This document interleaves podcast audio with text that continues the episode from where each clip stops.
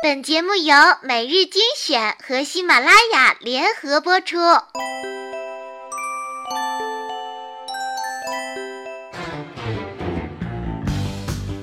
今天啊，看到这样一段话，有人说年轻嘛，现在没钱算不了什么，因为以后没钱的日子还长着呢。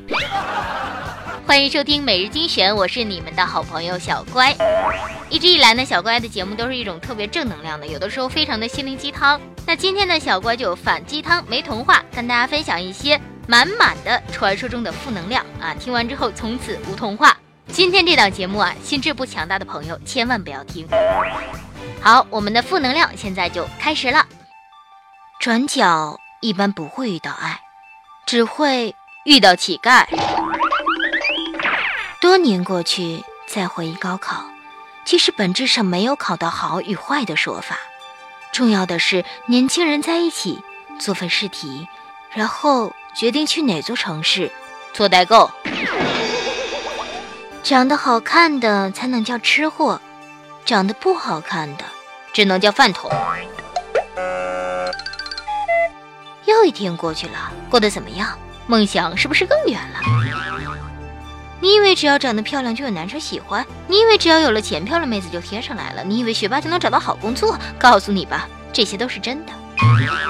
对今天解决不了的事情也不要着急，因为明天也可能还是解决不了。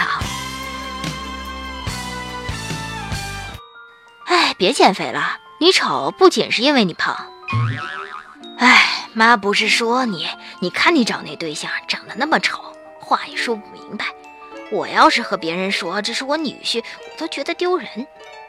他家有十几个亿，当然了，人也没必要活得那么虚荣。为什么非要在意别人的看法呢？更何况爱情本来就是盲目的。妈支持你。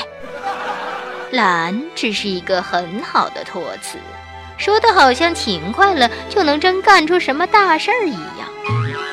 以前跪着挣钱很少，于是我也模仿那些优秀的人，试着站起来，结果饭碗就丢了。公主病的成因没别的，不是丑就是穷呗。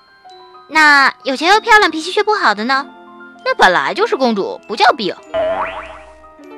我的这张脸，只要遮住两个地方就完美了，一处是右半边脸，另一处是左半边脸。挣钱是一种能力，花钱是一种技术。我能力有限，技术却很高。只要你每天坚持自习，认真刻苦，态度端正，忍受孤独，最终的胜利肯定是属于那些考场上发挥好的人。生活会让你苦上一阵子，等你适应以后，再让你苦上一辈子。上帝为你关上了一扇门，然后就洗洗睡了。富翁接受采访说。你很难想象我年轻时候吃过多少苦，当过黄牛，搞过搬运，做过走私。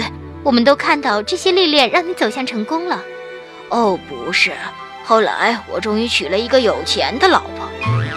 有些事情不是努力就可以改变的。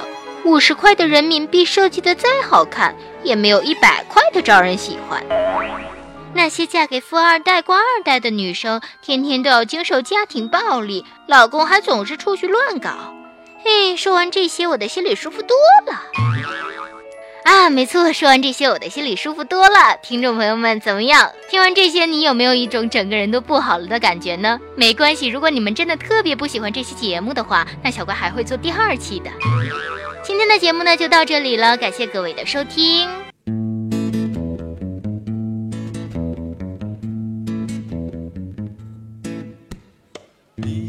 要当红军，红军不要那拜拜，因为李白白的屁股大呀，容易被鬼子发现目标。李白白找到了团长，团长也是个拜拜，因为拜拜同情拜拜呀，拜拜就光荣参军了。李白白去。执行任务，来到了半山腰，因为李白白的屁股大呀，被鬼子发现了目标。李伯伯抬钩子就跑，鬼子上来就是两刺刀。为了革命，为了党呀，李伯伯就光荣牺牲了。